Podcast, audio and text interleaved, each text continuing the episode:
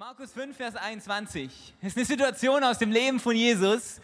Weil Jesus war ein Mensch wie wir, aber gleichzeitig Gott. Und er hat mitten unter uns gelebt. Er hat Gott sichtbar gemacht durch alles, was er gesagt hat, durch das, was er getan hat. Und wir können jetzt hineingehen in eine Stelle und eine Situation, die er erlebt hat, die so viel beschreibt von seinem Herz, von Gottes Herz für uns. Und in dieser Stelle steckt so viel drin und wir wollen da einfach zusammen heute Morgen reintauchen. Vers 21 steht folgendes. Jesus fuhr mit dem Boot wieder ans andere Ufer, wo sich bald eine große Menschenmenge um ihn versammelte. Es ist öfters passiert, dass da, wo er war, waren viele Menschen. Er war noch am See, als einer der Synagogenvorsteher, ähm, und es war eine hohe Position, es war eine hohe Rolle, kam und ein Mann namens Jairus. Er warf sich Jesus zu Füßen, was ein Skandal schlechthin ist, wenn jemand von der Rangordnung sich zu Füßen wirft von jemand anderem und er flehte ihn an. Meine Tochter liegt im Sterben. Komm und leg ihr die Hände auf, damit sie wieder gesund wird und am Leben bleibt. Jesus ging mit ihm. Eine große Menschenmenge schloss sich ihm an und drängte sich um ihn. Unter den Leuten war auch eine Frau, die seit zwölf Jahren an schweren Blutungen litt. Sie war bei vielen Ärzten in Behandlung gewesen und hatte dabei viel gelitten und ihr gesamtes Vermögen ausgegeben. Aber es hatte nichts genützt. Im Gegenteil, ihr Leiden war nur noch schlimmer geworden. Weil dieses Leiden ist nicht nur ein körperliches Leiden. Diese Krankheit, die sie hatte, hat sie gleichzeitig in den Vorstellungen der Gesellschaft damals unrein gemacht. Und das hat bedeutet, sie hatte keine Möglichkeit, unter Leuten zu sein, sie hatte keine Möglichkeit, in den Versammlungen teilzunehmen. Das heißt, ihre Krankheit war ein körperliches Leiden, aber gleichzeitig auch hat es ihr ganzes Leben verändert und ihr ganzes Leben ähm, zerbrochen eigentlich. Und diese Frau hatte von Jesus gehört. Nun drängte sie sich, auch ein absoluter Skandal, dass sie sich unter die Menschen mischt, in der Menge von hinten an ihn heran und berührte sein Gewand. Und damals, wenn jemand Unreines dich angefasst hat, hat das bedeutet eigentlich, dass du selber unrein bist für einen kompletten Tag. Das heißt, was sie da tut, ist absolut schockierend. Sie berührt sein Gewand, denn sie sagte sich, wenn ich auch nur sein Gewand berühre, werde ich gesund. Und wirklich, im selben Augenblick hörte ihre Blutung auf und sie spürte, dass sie von ihrem Leiden geheilt war. Im selben Augenblick merkte auch Jesus, dass eine Kraft von ihm ausgegangen war. Er drehte sich um und fragte die Leute, wer hat mein Gewand berührt? Seine Jünger erwiderten, du siehst doch, wie sich die Menschen um dich drängen. Und da fragst du, wer hat mich berührt? Ja, Jesus hat gemerkt, hey, da ist Kraft von ihm ausgegangen. Gibt es Leute, die berühren ihn, weil sie einfach, weil es eng ist, aber da gibt es jemand, der berührt ihn mit einer Erwartung. Aber Jesus blickte in die Menge umher, um zu sehen, wer es gewesen war. Zitternd vor Angst trat die Frau vor. Sie wusste ja, was mit ihr geschehen war. Sie warf sich vor Jesus nieder und erzählte ihm alles, ohne etwas zu verschweigen. Meine Tochter, sagte Jesus zu ihr, dein Glaube hat dich gerettet geh in Frieden, du bist von deinem Leiden geheilt. Da, wo eigentlich eine Berührung jemand anderen unrein macht, hat Jesus es komplett umgedreht. Ihn hat es nicht unrein gemacht, sondern von ihm wurde Heilung ausgeströmt in die Person hinein. Wie genial ist das? Jesus wusste, es wird ihn nicht verändern, es wird die Person verändern. Während Jesus, das war nur ein Zwischenfall, ein kleiner Zwischenfall, das Leben von der Person wurde komplett verändert, weil er war ja auf dem Weg, diese Tochter zu heilen. Aber Jesus hatte genügend Space, genügend Raum in seinem Leben, für diese Person da zu sein, die dann gerade anfasst. Und während Jesus noch mit ihr redete, kamen einige von, den, von dem Haus des Synagogenvorstehers. Deine Tochter ist gestorben, sagten sie zu Jairus. Was bemühst du den Meister noch länger? Wir haben zu ihm gesagt, hey, du kannst Jesus nach Hause schicken, weil es ist zu spät. Jesus hatte zugehört. Er wandte sich zu dem Synagogenvorsteher, zu dem Dad und sagte, du brauchst dich nicht zu fürchten, glaube nur. Er sagt, hey, lass dich nicht irritieren von dem, was da gerade gesagt wird, sondern halt weiter an mir fest und an dem Glauben, dass ich die Situation verändere. Du brauchst nicht zu fürchten, glaube nur. Dann ging er weiter, erlaubte aber niemand, ihn zu begleiten, außer Petrus, Jakobus und dessen Bruder Johannes. Als sie zum Haus des Synagogenvorstehers kamen und Jesus sah, wie alles in heller Aufregung war und wie die Menschen laut weinten und klagten, ging er hinein und sagte zu ihnen, was soll die Aufregung? Warum weint ihr? Das Kind ist nicht tot, es schläft nur. Da lachten sie ihn aus. Er aber schickte alle hinaus, bis auf den Vater und die Mutter des Mädchens und die Jünger. Wie interessant, hey, Jesus kommt hinein, er weiß, was er tun kann, er weiß, was er tun will. Und die Reaktion war ein Gelächter über das, was er sagt über die Situation. Und Jesus, ich finde es interessant, sagt, hey, da müsst ihr leider gehen, kurz, weil wir sind hier, um ein Leben zu verändern. Wir sind hier, um eine Situation zu verändern. Nicht um die, den Zustand jetzt zu akzeptieren, sondern wir sind hier, um ihn zu verändern. Er schickt die Leute hinaus. Er griff das Mädchen bei der Hand und sagte zu ihm, Talita cum, das bedeutet Mädchen, ich befehle dir, steh auf. Und zum grenzenlosen Erstaunen aller erhob sich das Mädchen und fing an, umherzugehen. Es war zwölf Jahre alt. Wie genial ist das? Jesus kommt in eine Situation hinein. Und Jesus kommt, um die Situation zu verändern. Und er merkt aber, hey, okay, die Atmosphäre und die Erwartung ist nicht die, die er braucht in der Situation. Und er schickt die Leute raus aus diesem Raum, weil er weiß, hey, wir sind nicht da, um die Situation zu akzeptieren, sondern zu verändern. Und ich brauche Glauben. Ich brauche eine Atmosphäre des Glaubens um mich herum. Und darüber wollen wir heute reden. Was für, was, wie sieht es in unseren Räumen aus? Was für eine Atmosphäre herrscht in uns? Räumen wir diese Räume in uns aus von Zweifel, von Unglauben? Nehmen wir Verantwortung darüber zu sagen, hey, wir sind da, um was zu verändern, nicht zu akzeptieren. Und sagen, hey, und das, was hier nicht reingehört, und hier geht es viel mehr um den Spirit, hier geht es viel mehr um die Einstellung als um die Menschen an sich. Aber das können wir in diesem Raum gerade nicht haben in meinem Raum, in meinem Herzen, in dem, was Gott zu mir gesprochen hat, in den Träumen. Ich stelle sicher, dass meine Räume gefüllt sind mit Glauben, mit Erwartung, mit Zuversicht, weil Gott seine Versprechen auf mir hat. Gott, wir danken dir so sehr für den heutigen Morgen und wir glauben, dass jeder einzelne von uns eine kraftvolle Berührung mit dir hat heute Morgen wie diese Frau, die dich angefasst hat, voller Erwartung, geglaubt hat, dass diese Berührung ihr Leben verändern kann. So sind wir hier heute Morgen. Und wir glauben, dass eine Berührung mit dir, Jesus, uns verändert. Dass wir, wenn wir dich sehen, wie du wirklich bist, in deiner Liebe und Gnade, wir verändert werden. Unsere Träume neu gefüllt werden mit deiner Hoffnung, unsere Perspektive verändert wird. Wir danken dir so sehr, dass wir wissen dürfen, dass du gut bist und dass du große Pläne hast. In deinem Namen, Amen. Können wir Gott nochmal einen Applaus geben? Und der Band danken.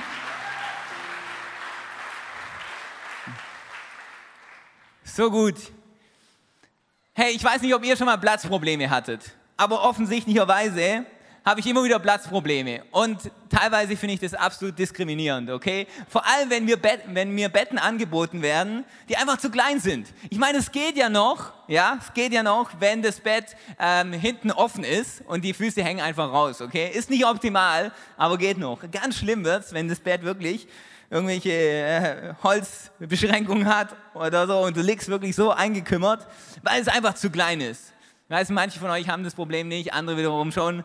Ähm, und dann gibt es Platzprobleme, äh, gibt es ja in Flugzeugen ohne Ende, oder? Ich meine, die Flugzeuggesellschaften haben gemerkt, hey, Platz ist was Kostbares. Und deshalb lassen sich Leute Platz was kosten. Du kannst dir Business-Class-Tickets kaufen, aber das Problem ist, viel zu teuer. Ich bin noch nie in der Business-Class geflogen. Das heißt, Flugzeuge kreieren ein Platzproblem. Weil da gibt es zwar mehr Platz, aber den kann ich mir nicht leisten. Und dann gibt es, wir waren gestern in München wieder, meine Frau und ich und mein U-Bahn Platzprobleme. Ich meine, das beste Situation in der U-Bahn ist, oder, wenn du in dieser U-Bahn stehst und Leute sind so eng um dich herum, dass du gar nicht mehr umfallen kannst. Ich meine, du brauchst dir keine Sorgen machen, dich irgendwo festzuhalten, weil du fällst eh nicht um. So eng. Kennt ihr diese Bilder von den chinesischen U-Bahnen, wo Leute reingepresst werden von außen? Da sind wir noch nicht ganz in Deutschland, aber wir sind dankbar dafür. Und der absolute Skandal, Tamara, Tamara sitzt hier in der dritten Reihe, ich war bei Tamara und Daniel eingeladen in ihrer alten Wohnung, okay? Und äh, sie sind wahrscheinlich umgezogen wegen mir, dafür bin ich euch so dankbar. Ähm, weil ich wurde eingeladen zu ihnen nach Hause und ich habe mich natürlich gefreut auf ein schönes Treffen, neue Wohnung und so weiter. Und Tamara hat mich schon vorgewarnt und gesagt, hey, das Wohnzimmer ist ein bisschen kleiner. Und ich dachte so, hey, so klein kann es ja nicht sein, gell? Ähm, aber sprichwörtlich, ich laufe in dieses Wohnzimmer hinein, kein Spaß, und ich kann nicht aufrecht stehen in diesem Wohnzimmer. Äh, kein, kein Scherz, das habe ich noch nie erlebt. Wahrscheinlich die Decke war wahrscheinlich 1,90, ich bin 1,93. Und es war wirklich im Wohnzimmer. Ich dachte, ich bin in so einem Hobbit-Haus. Ähm, ich war so, hey, seid ihr spezielle Hobbit-Fans, die jetzt irgendwie das nachleben wollen, wie das wohl sich anfühlt, ein Hobbit zu sein? Weil so habe ich mich gefühlt. Und er hat absolut diskriminierend Amnesty International angerufen und, und das Ganze. Und äh, irgendwie kam es dazu, dass Daniel und Tamar gesagt haben, okay, das können wir nicht bringen, wir müssen umziehen. Ähm, aber absolut schockierend. Kein Platz gehabt im Wohnzimmer. Ich weiß nicht, ob du die Situation kennst, keinen Platz zu haben. Weil vielleicht nicht von deiner körperlichen Größe, aber vielleicht geht es dir so in deinem Leben. Weil ich kenne so viele Situationen, wo es sich eng anfühlt in meinem Leben. Und das kann einerseits zu tun haben mit unserer, mit unserer Wochenplanung. Meine, wir alle kennen wahrscheinlich Wochen, die so voll sind, und so zugepackt sind, dass wir das Gefühl haben, wow, wann ist da überhaupt noch Platz zum Atmen? Wann gibt es überhaupt noch Spielraum hier? Ähm, weil das ist alles so voll mit Terminen und so voll mit Anforderungen und, und Sachen, die ich eigentlich nicht geplant hatte, aber die passieren in dieser Woche. Und das ist die eine Sache. Aber das andere ist, es kann sich extrem anfühl eng anfühlen, wenn es um unsere, um unsere Zukunft geht. Wir alle haben solche Situationen schon erlebt, zu wissen, man, ich weiß gar nicht, wie es weitergeht. Es fühlt sich so eng an um mich herum. Ich hatte einen Traum, ich hatte eine Perspektive, aber es ist wie eine Wand, die vor mir steht gerade und ich weiß nicht, wie es weitergeht. Es fühlt sich so an, als wären dann keine Wege gerade für mich. Es fühlt sich gerade an, als wäre kein Spielraum für mich, mich zu bewegen und es fühlt sich so eng an. Da wollen wir heute Morgen drüber reden. Der Titel der Message, wenn du mitschreibst und wenn du nicht mitschreibst, dann tu jetzt so, als würdest du mitschreiben, okay? Es ermutigt mich extrem.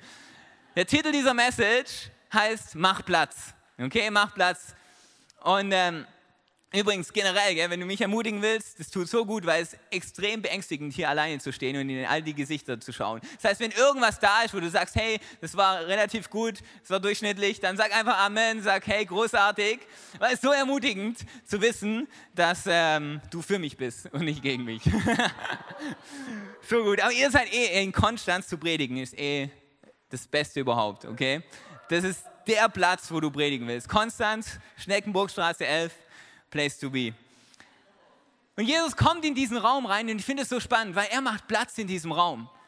Ich finde es so interessant, weil wir wissen ja von Jesus, das Bild, das wir immer von Jesus haben, Jesus, hey, welcome home, everyone welcome, kommt alle zu mir. Aber Jesus kommt in diesen Raum hinein und er weiß, was er tun will und er sieht die Reaktion der Leute und sagt, hey, sorry, ihr müsst leider rausgehen.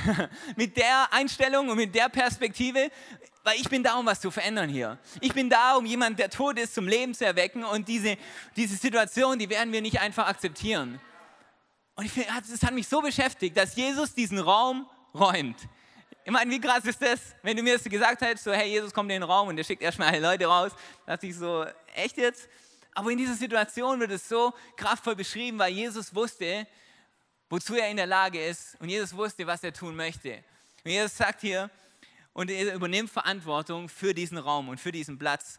Und wir kennen das manchmal in unserem Keller. Ja, ich meine, eine unserer absoluten Lieblingsaufgaben oder Keller aufräumen. Weil irgendwann wird das Ding so voll, dass du merkst, man, es gibt keinen Platz mehr und du musst aufräumen, du musst Dinge rauswerfen und du merkst, oh, 50 Prozent der Sachen brauche ich gar nicht mehr und plötzlich ist wieder jede Menge Platz da. Ich glaube, dass der Gott des Universums uns genügend Raum gegeben hat in unserem Leben. Und dass vielleicht, wenn es sich für uns an, eng anfühlt, es nicht wirklich eng ist, aber vielleicht haben sich jede Menge Dinge Platz geschaffen in unserem Leben, die da eigentlich gar nicht mehr sein sollten, die da eigentlich gar nicht mehr hingehören. Und wir haben die Möglichkeit, Platz zu schaffen. Ich glaube, dass Gott uns ein großes Leben gegeben hat, ein großes, weites Leben. Und darüber wollen wir heute reden. Das Erste, was ich mir aufgeschrieben habe, als ich mir Gedanken gemacht habe über das, über dieses Leben und den Platz, den Gott uns gegeben hat, ist folgendes. Wenn du nicht bestimmst, wer in deinen Raum darf, dann werden es andere gerne für dich tun. Also wenn du nicht bestimmst, wer in deinen Raum hinein darf, dann sind die anderen gerne bereit, das für dich zu tun. Und das ist nicht mal nur die anderen Menschen in deinem Leben, sondern das sind Situationen, das sind Gedanken, das sind Herausforderungen, was auch immer, wenn du nicht Verantwortung übernimmst für dein Leben, sag, hey, das ist mein Platz, das ist mein Raum hier. Und ich entscheide, was hier rein soll und was nicht rein soll. Füllen wird es sich automatisch. Wenn wir alle kennen das von unseren Kalendern, oder? Wenn wir nicht die Kalender verplanen, ich meine, wir schauen immer auf eine Woche zurück und denken, oh, wieder jede Menge passiert. Die Frage ist nur, ist das passiert, was wir drin haben wollen? Und was uns wichtig ist, oder lassen wir uns einfach treiben in unserer Woche von dem, was, was andere von uns brauchen, was so passiert um uns herum. Und unser Kalender wird gefüllt von unseren Umständen, anstatt von dem, was für uns Priorität hat. Wenn du dein, deinen Raum nicht füllst, sind andere gerne bereit, das zu tun für dich. Und Jesus geht hinein und er, er, er, er übernimmt Verantwortung für diesen Raum, für die Atmosphäre von diesem Raum. Meine Frage an dich ist, was ist in deinem Raum, in deinem Lebensraum, was eigentlich da nicht rein sollte? Also ist dein Leben so ein Gemeinschaftsraum, wo einfach alles drin Platz findet und du kommst schon irgendwie klar mit allem um dich herum? Oder weißt du, nee, das ist mein Leben, das ist meine Zukunft und ich entscheide, was da rein soll und was nicht. Der Typ, der Typ äh, Zweifel zum Beispiel, der immer noch in deinem Raum abhängt. Ja? Und bei jedem Projekt, das du vorhast, bei jeder Idee, die du hast, kommt der um die Ecke und bezweifelt, ob das wirklich möglich ist. Bezweifelt, ob du wirklich in der Lage bist, das zu tun. Wie lange lässt es noch zu, dass der Typ auf deinem Sofa abhängt und dass der Typ dir immer reinredet bei allem, was du vorhast und bei allem, was du tust? Und wann übernimmst du Verantwortung, zu sagen, nee, nee, nee, nee, das ist mein Leben, das ist mein Raum hier und du gehörst hier nicht hin. Dann gibt es den Typ, der ist noch schlimmer, pass auf, Sorge, okay? Der hängt, ich meine, der trägt nichts bei zu dem, was, was passieren kann in meinem Leben. Der bedient sich ständig an dem Kühlschrank meiner Träume und er nimmt Sachen, die ihm nicht zustehen. Er nimmt von den Sachen, die mir gehören. Und wann kommt, der, wann kommt die Situation, wo wir sagen, nee, nee, du gehst raus hier. Du hast hier keinen Platz in meinem Leben. Das ist mein Raum, das sind meine Träume, das ist meine Zukunft, sind Gottes Versprechen für mich. Du hast hier keinen Platz. Ich hoffe, dass du nicht so lebst wie in einer WG und denkst, ja, okay, jeder kann hier rein und, alle, und ich finde mich schon irgendwie zurecht, sondern du sagst, nee, das ist mein Leben. Das ist mein von Gott gegebenes Leben. Das ist mein Raum, den Gott mir gegeben hat. Und ich übernehme Verantwortung für all das, was darin passiert. Ich bin kein Psychologe, aber ähm, ich weiß Folgendes, dass Dinge, an die du dich erinnerst als Kind, irgendwie eine spezielle Bedeutung haben. Und ich weiß, es gibt nicht so viel, an was ich mich erinnere, aber es gibt eine Situation, an die erinnere ich mich noch so, als wäre es gestern gewesen. Und zwar, es kam Staubsaugerverkäufer in unser Zuhause hinein. Und wenn du Staubsaugerverkäufer bist, du bist großartig. Derjenige war es nicht. Ähm, auf jeden Fall, meine Mom hat, hat gemerkt, das ist Spannung, weil meine Mom will nichts kaufen und, und er, er, will unbedingt was verkaufen. Und es wurde irgendwie ein bisschen komisch, weil manchmal ist er so, hey, okay, leider nicht und dann geht's weiter. Aber da war es irgendwie komisch, weil der Typ war in unserer Wohnung, er war schon im Flur und irgendwie war es schwer, ihn da wieder rauszukriegen. Und ich erinnere mich noch daran, dass der Moment kam, wo meine Mom auf den, auf den Boden geklopft hat, sozusagen, sprichwörtlich, und dann gesagt, hey, ich muss jetzt bitten, wirklich zu gehen. Und der Typ musste gehen. Und ich dachte so, yeah, meine Mom. Und, äh, aber ich erinnere mich noch so daran, wie da, wie da eine Veränderung kam von, ja, ich bitte, die, bitte dich zu verstehen, dass ich nichts kaufen will und ja, leider nicht, von, sorry, jetzt müssen Sie wirklich gehen. Und ich glaube, so eine Einstellung brauchen wir manchmal. Wir sagen, nee, ich akzeptiere nicht alles, was hier reinkommt, an Zweifeln und an Sorge, sondern ich übernehme Verantwortung für mein Leben, für meinen Raum. Und ich, hab, und ich weiß, was ich da drin haben will und weiß, was ich nicht da drin haben will. Matthäus 6,33 sagt Jesus folgendes: Wenn ihr dem Reich Gottes Raum gebt in eurem Leben und das an erster Stelle steht, dann braucht ihr euch nicht zu sorgen um alles herum, drumherum, um die anderen Dinge in eurem Leben. Das heißt, wenn du dem richtigen Raum gibst in deinem Leben, Jesus sagt, wenn du dem Reich Gottes, wenn du mir Raum gibst, dann muss Sorge verschwinden. Dann nimmt es allen Platz ein. Und Sorge muss gehen, Zweifel müssen gehen, weil du plötzlich erkennst, dass Gott mit dir ist in all dem und dass Gott dich versorgt. Wenn du auf ihn schaust und ihn an erster Stelle hast, wird Gott sich darum kümmern, um all die Dinge, die in deinem Leben passiert. Matthäus 6,33, sowas Geniales, wenn es darum geht, wie plane ich den Raum in meinem Leben? Was soll in meinem Raum sein? Und ich frage mich bei dir, was ist in deinem Raum noch, was da längst nicht mehr sein sollte? Was ist da drin, was du, zu dem du sagen musst, hey, du kannst ja nicht mehr sein. Das war von früher und das war alt und das mich, hält mich immer noch zurück. Und jetzt ist der Zeitpunkt zu sagen, nee, du kannst hier leider nicht sein. Und dann gibt es die zeitliche Enge und die kennen wir alle. Hey, wenn es eng wird in unserem Terminkalender, wenn da keine Spielräume mehr sind. Und ich meine, ich sitze hier in der ersten Reihe und höre dem Wort Gottes zu, weil ich predige zu mir selber, wenn es darum geht, Spielräume zu schaffen in meinem Kalender. Weil es folgendes passiert, wenn du keine Spielräume hast in deinem Kalender, wenn du keine Freiräume hast, wenn du alles ausgeplant hast, weißt du, was passiert, wenn es so eng wird um dich herum mit deiner Zeit? Es passiert, dass du, du wirst aufhören, großzügig zu sein. Das Erste, was bei mir passiert, wenn alles so voll ist, dass da keine Luft mehr zum Atmen ist, dann kommst du in so einen Zustand, wo, okay, jetzt muss ich alles beschützen, weil sonst geht es hier alles unter. Und du hörst plötzlich auf, dir die extra Zeit zu nehmen für jemanden. Du hörst plötzlich auf, wenn jemand dich um was Zusätzliches bittet, das wirklich zu tun. Weil du in so einer Situation bist, wo es so eng ist, dass nichts mehr Platz hat da drin. Was ist, wenn der Gott des Universums plötzlich uns braucht und was hat für uns eine Situation, mit der wir nicht gerechnet haben, wo wir einen riesen Unterschied machen können, aber wir sind einfach zu verplant und zu voll in unserem Leben, dass wir keinen Unterschied mehr machen können. Was, was, was passiert ist, dass wir uns ärgern über andere. Kennt ihr das? Wenn, eu, wenn ihr so voll seid, zeitlich, und alles so, plötzlich fängst du an, dich zu ärgern über andere. Simon, du kennst das, gell? Und du hast eben, du, und du, gerade noch eben, bei dir ist alles so eng und bei dir ist alles so, so, du hast keinen Platz. Ja, warum sollen ihn dann andere haben? Hey? Und du schaust auf Instagram und siehst, man, der ist schon wieder im Urlaub. Ich war noch nie im Urlaub dieses Jahr. und plötzlich die gesunden Spielräume, die jemand anderes hat, werden für dich so, man, warum hat er die? Nur weil du sie nicht hast. Das Problem ist nicht, dass er die gesunden Spielräume hat und die gesunden Räume in seinem Leben eingebaut hast, sondern das Problem ist, dass du sie nicht eingebaut hast in deinem Leben. Und wie schnell kannst du uns so gehen? Wie schnell kommen wir dahin? Und ich glaube, manchmal unter Druck merkst du am ehesten, wie gut deine Spielräume wirklich sind, wie gut die, die Räume sind. Weil da zeigt sich dann, okay, hast du gesunde Räume in deinem Leben? Hast du gesunde, gesunde Platz, einen gesunden Platz in deinem Leben, wo du wieder auftanken kannst? Weil unter Druck wirst du merken, oh man, ich habe gerade keine gesunden Spielräume, weil das, was gerade aus mir rauskommt, sollte nicht aus mir rauskommen. Aber wenn du dich, wenn du dich entscheidest, dein Leben gut zu planen, deine, deine Räume gut zu, zu, zu halten, dann wirst du auch unter Druck und auch in schwierigen Situationen so möglich sein, dass Gott durch dich hindurch Dinge tut, die gut sind und die die Situation verändern können.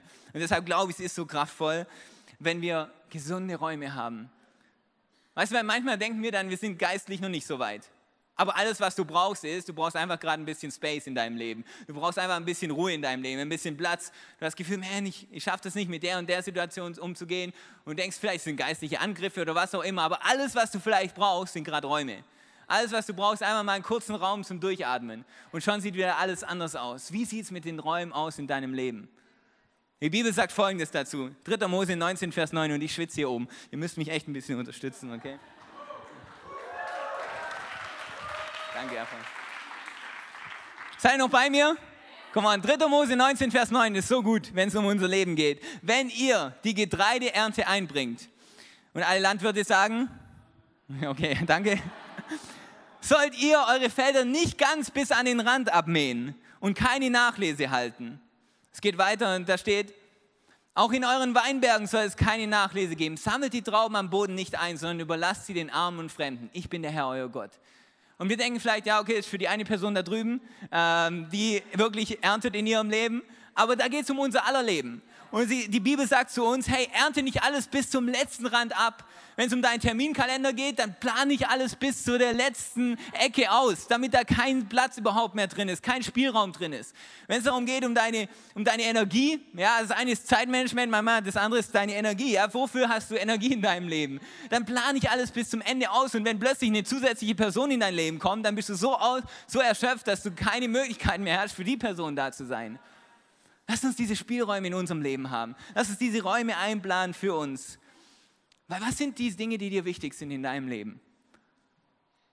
Was sind die Dinge, die dir wichtig sind? Meine nächste Frage wird sein, ist, wo findet sie Raum in deinem Leben? Wenn du sagst, hey, meine Familie ist mir wichtig, wo findet sie Raum in deinem Leben? Wenn du sagst, hey, mir ist es wichtig, dass ich äh, mich um andere kümmere, wo findet es Raum in deinem Leben? Mir ist, Gott ist mir wichtig in meinem Leben, wo findet es Raum in deinem Leben? Und besonders mit, mit unserer stillen Zeit, hey? Ich meine, wie schnell verschwindet die, wie schnell verschwindet unsere Zeit mit Gott? Weil jede Zeit wird schnell beansprucht von anderen, von, von Bedürfnissen, von Herausforderungen. Und wie schnell geht dieser Platz, den wir eigentlich vielleicht Gott gegeben haben in unserem Leben? Und wir verstehen, dass wir ein ganzes Leben mit Gott leben. Dass du nicht sagen kannst, okay, morgens eine Viertelstunde ist meine Zeit mit Gott und dann arbeite ich. Nee, nee, nee, dein Arbeiten ist mit Gott, dein, äh, deine Freizeit ist mit Gott, deine Family ist mit Gott. Aber trotzdem, wo ist der Raum, wo du mal mit Gott sitzen kannst, er dich füllen kann mit seinen Gedanken, mit seinen Vorstellungen, mit seinen Ideen. Und du sagst, hey Gott, hier ist der Raum, wo du gerade jetzt zu mir sprechen kannst, weil ich will von dir hören. Es gibt diese Stelle und ich erzähle kurz davon, von Maria und Martha. Jesus kommt in das Haus und er trifft diese beiden Schwestern, Maria und Martha. Und Maria, Martha ist dabei, alles zu organisieren, den Haushalt zu managen, zu schauen, dass alle Gäste was zu essen haben, weil Jesus ist im Haus, okay? Ich meine, du willst, dass es super ist, wenn Jesus zu Hause ist. Und sie kümmert sich um alles und dann passiert genau dieser Instagram-Moment, weil Maria sitzt da am Boden und hört Jesus einfach zu, also wie Urlaub, okay? Und Martha sieht es und sagt, hey man, wenn ich mir hier, wenn ich hier Gas gebe und wenn ich hier alles manage, warum kann sie dann einfach da sitzen und zuhören und sie ist so mutig, ich meine, das, das ist mal ein mutiger Schritt. Sie geht zu Jesus und sagt, ey Jesus, was ist denn da los? Die sitzt hier, während ich arbeite. Sag ihr mal, was sie jetzt auch mal was machen soll. Und Jesus, seine Reaktion ist so gut. Er sagt, nee, sie schafft hier gerade Raum für mich. Und dieser Raum soll nicht von ihr genommen werden. Und er, er, er, er entwertet und, und bewertet null das, was Martha macht. Und, er, und es war null in dem Spirit von, ja, was du machst, ist falsch. Nee, nee, aber er sagt, hey, aber sie hat jetzt gerade bewusst einen Raum geschaffen für mich und das soll ja nicht, nicht von ihr genommen werden. Wo schaffst du bewusst Raum für Gott in deinem Leben? Sagen, hey, okay, ich weiß, es sind so viele Anforderungen da. Ich weiß, mein Terminkalender ist so voll. Ich weiß, es gibt so viel zu tun. Aber wo schaffst du Raum, um zu sagen, hey, ich will vom Himmel hören. Ich will hören, was Gott sagt. Ich will hören, was er über mich denkt. Und ich will erinnert werden an das, wer ich sein kann in ihm. Es gibt dieses komisch alte Wort Götzendienst, okay? Und wenn wir das hören, denken wir, das hat null mit unserer Zeit zu tun. Weil Götzendienst, das war vielleicht früher, wo Leute so Statuen haben und die haben die angebetet. Und Gott sagt, hey, Götzendienst ist nicht gut. Es gibt nur einen Gott. Aber ich wurde diese Woche erinnert, dass Götzendienst war früher vielleicht mit Statuen zu tun. Du kannst heute genauso Dinge über Gott setzen, die vielleicht anders aussehen. Du kannst deine, deine, deinen Terminkalender über Gott setzen. Dann Gott, ich habe einfach keine Zeit für dich, weil das und das passiert alles in meinem Leben. Oder Gott, ähm, das sind so viele Herausforderungen gerade und die brauchen mich oder meine Arbeit braucht mich und all das. Und wiederum, da geht es nicht um deine Zeit für Gott, sondern da geht es um deinen Spirit, um deine, hat er Platz in deinem Leben? Und ja, wir, wir sollten sicherstellen und ständig uns daran erinnern, dass der Raum in unserem Leben Gott allein gehört. Unser Schlafen, unser, unser Wachsein, unser Arbeiten, unsere Freizeit gehört Gott und nichts ist höher als er.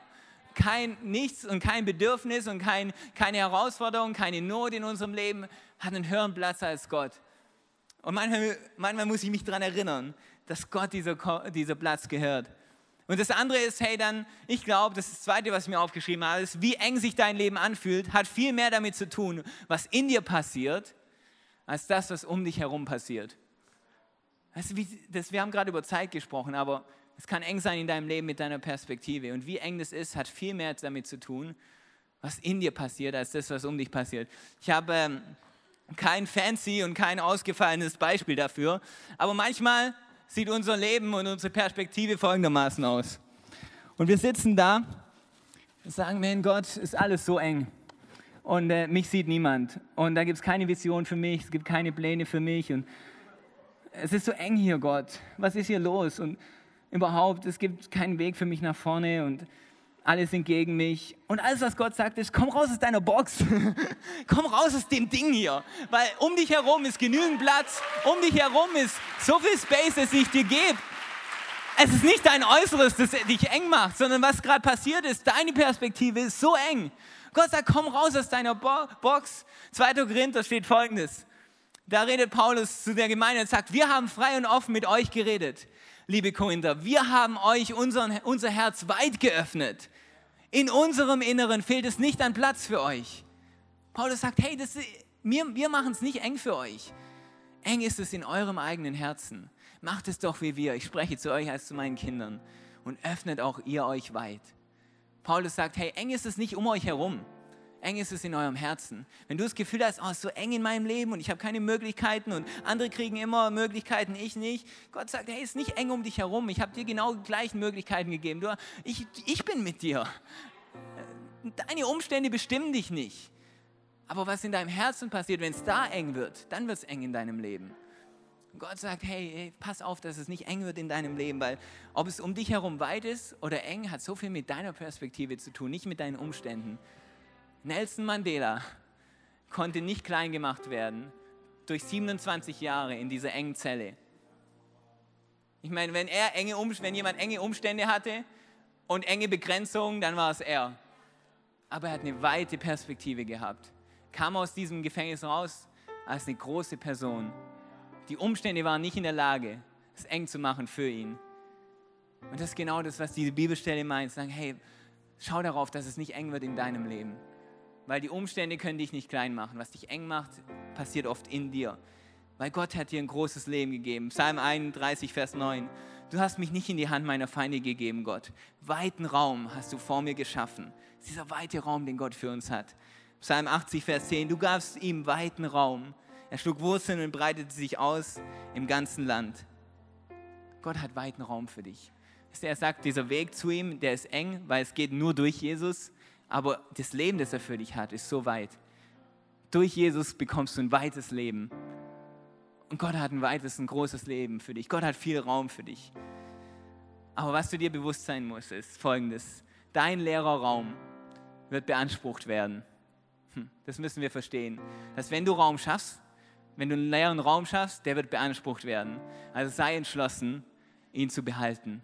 Du brauchst eine Entschlossenheit in deinem Leben. Wenn ich Raum schaffe für Gott, wenn ich Raum schaffe für meine Träume, wenn ich Raum schaffe für meine Familie, was auch immer, sei dir bewusst, dass dieser Raum beansprucht werden wird von allem Möglichen. Und du musst entschlossen sein, ich bleibe hier. Und diesen Raum, den halte ich fest. Rosa Parks ist darin das beste Vorbild aller Zeiten. Wir haben ein Bild von dem Bus, in dem sie klar gemacht hat, den Platz, auf dem ich sitze, auf dem bleibe ich sitzen.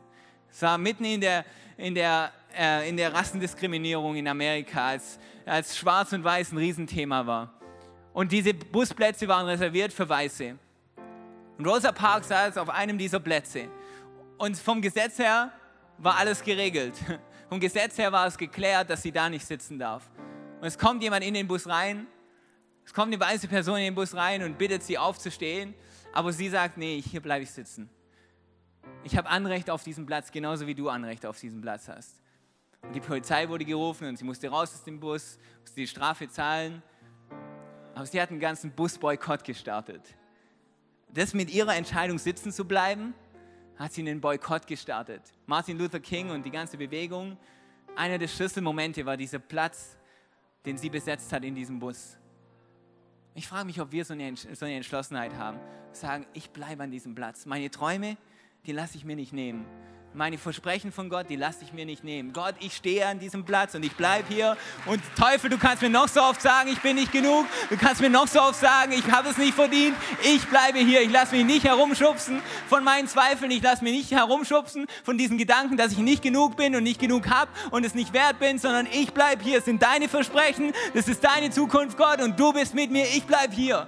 Ich frage mich, ob wir diese Entschlossenheit haben in unserem Leben, Church. Wir brauchen die Art von Christen in dieser Zeit wie heute die wissen, wer sie sind, die wissen, von wem sie berufen sind und die wissen, wer auf ihrer Seite ist und sagen, ich bleibe hier, das ist mein Platz, meine Zukunft, meine Träume, meine Versprechen.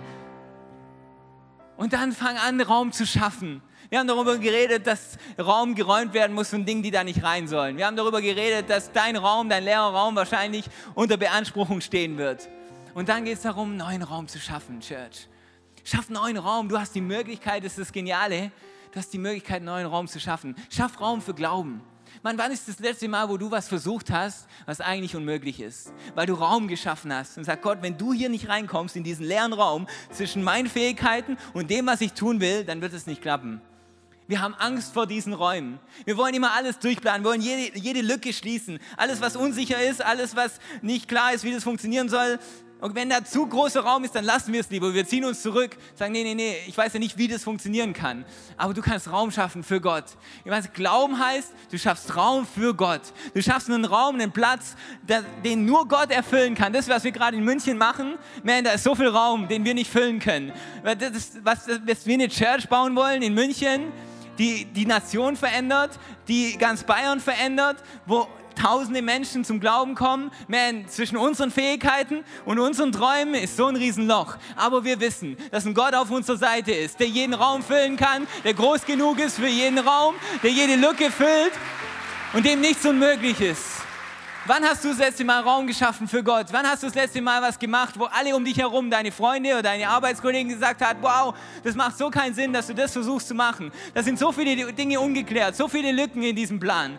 Und du weißt, ja, weil dieser Plan ist nicht basiert auf meinen Fähigkeiten, sondern auf dem, dass Gott reinkommen wird in diesen Plan und Dinge ausfüllen wird, die ich niemals tun kann. Die, die Bibel ist voll von Menschen, wie du und ich, die einfach Raum geschaffen haben, dass Gott was tun kann, was niemand sonst tun kann. Die Frau, die sich ausgestreckt hat nach Gott, man, da war so viel, da war so ein großes Loch. Was passiert, wenn die mich erwischen? Was passiert, wenn die sehen, dass ich ihn anfasse? Was passiert, wenn das Ganze nicht klappt? Aber sie hat gesagt, okay Gott, ich gebe dir was zum Arbeiten. Ich schaffe jede Menge Raum und wenn du ihn nicht ausfüllst, dann bin ich erledigt. Aber wenn du auftauchst, dann wird mein Leben verändert. Als Mose vor diesem Meer stand, da war jede Menge Raum zwischen ihm, zwischen dem Ufer und dem anderen Ufer.